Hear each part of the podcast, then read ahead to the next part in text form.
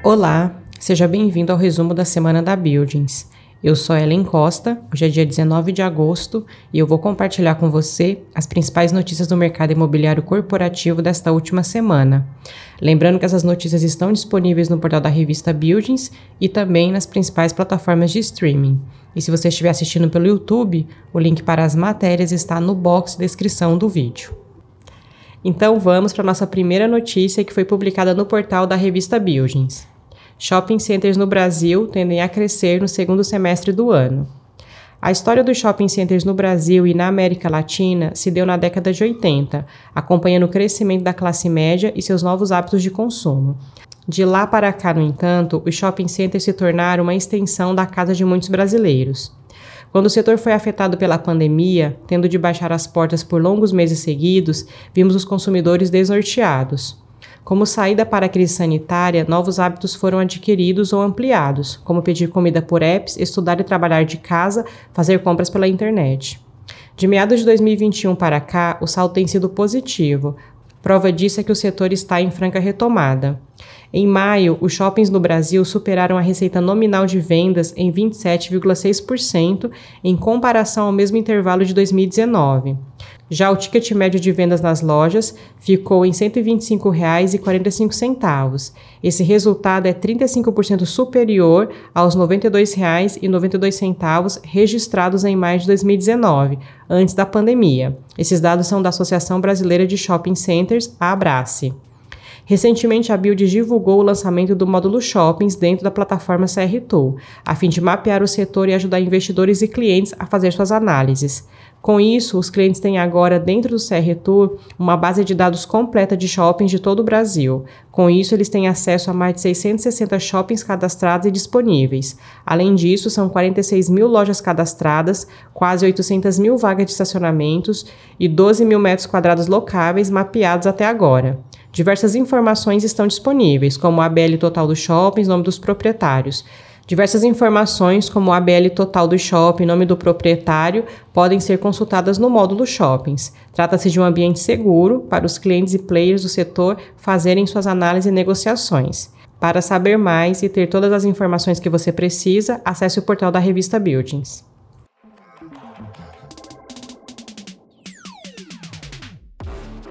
Nossa próxima notícia foi publicada no blog Ubilink incorporadoras se preparam para a retomada em 2023 diante da estabilização dos custos. Artigo publicado no blog Ubilink aponta que a interrupção dos aumentos de boa parte das matérias-primas utilizadas na construção de imóveis comerciais torna o ambiente de custos mais previsíveis para as incorporadoras. Isso se reflete em margens menos pressionadas neste semestre. Ainda assim, as empresas com foco nos padrões médio e alto de construção seguem cautelosas, não à toa continuam a tomar as decisões de lançamentos projeto a projeto, diante de preços de imóveis próximo do que se considera o limite para o atual cenário. Além disso, ainda existem incertezas diante das eleições que se aproximam no Brasil, da Copa do Mundo e pela continuidade da guerra na Ucrânia. A incorporadora Cirela, por exemplo, continua a apresentar empreendimentos por ter expectativa de boa velocidade de vendas em relação a produtos diferenciados e com boa localização. Abre aspas. Tentamos precificar os produtos da melhor forma possível, mas não parece haver muito espaço para altas. Fecha aspas. Disse Rafael Horn, co-presidente da empresa.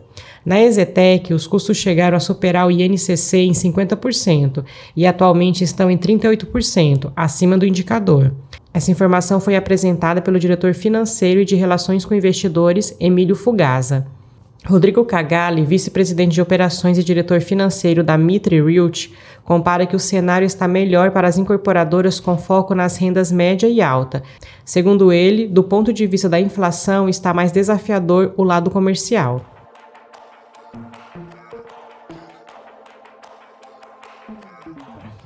Nossa próxima notícia foi publicada no portal Você SA.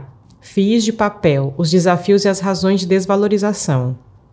O Kinea Índice de Preços é o fundo imobiliário mais negociado do país. Ele tem a maior participação no IFIX, o Ibovespa dos fundos imobiliários, só que ele tem deixado seus 67 mil investidores na mão. A cota do FII, negociado na B3, acumula queda de 10% em 12 meses.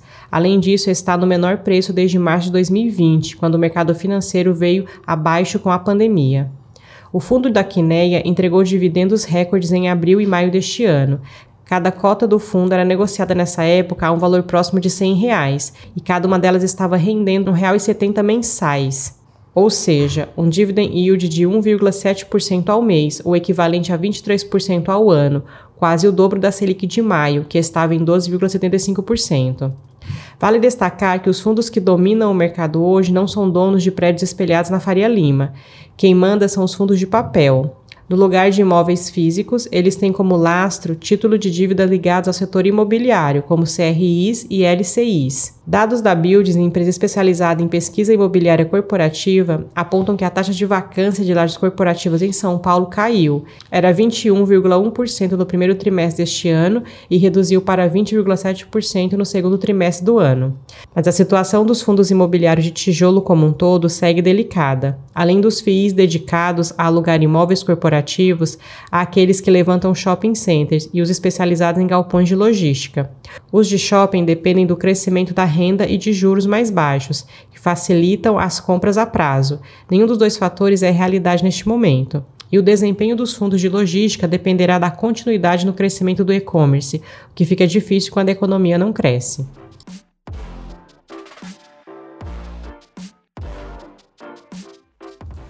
Nossa próxima notícia foi publicada no portal Exame. Apple comunica aos seus funcionários a volta ao trabalho presencial. A Apple comunicou na última terça-feira, dia 16, que seus funcionários deverão voltar a trabalhar presencialmente pelo menos três vezes por semana a partir de setembro. A decisão da empresa vai afetar os funcionários que trabalham no condado de Santa Clara, nos Estados Unidos, onde fica a sede da companhia.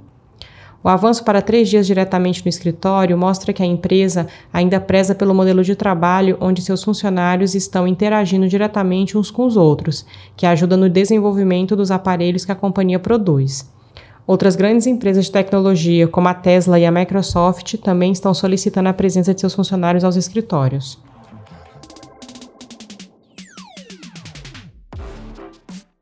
Nossa última notícia foi publicada no portal Money Times. Fundos imobiliários fecham sessão com segunda maior alta do ano. FII de tijolo é destaque. O índice de fundos imobiliários da B3, o IFIX, encerrou a sessão da última segunda-feira, dia 15, com alta de 1,08%, aos 2.902 pontos. O resultado é a segunda maior alta do indicador no ano, atrás apenas da elevação de 1 atrás apenas da elevação de 1,16% registrada em 25 de fevereiro.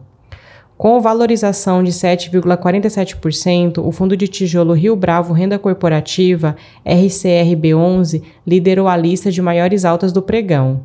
Já o FII Risa Architecture Real Estate, ARCT11, registrou pior resultado, com queda de 2,24%.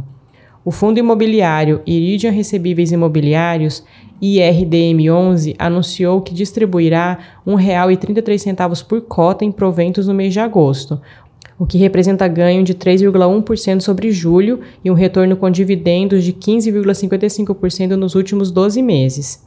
O aumento nos dividendos do IRMD11 ocorre em um cenário de desaceleração da inflação, que impacta negativamente o retorno dos fundos de recebíveis, uma vez que a classe de ativos costuma pagar rendimentos indexados ao IPCA mais uma taxa fixa de juros.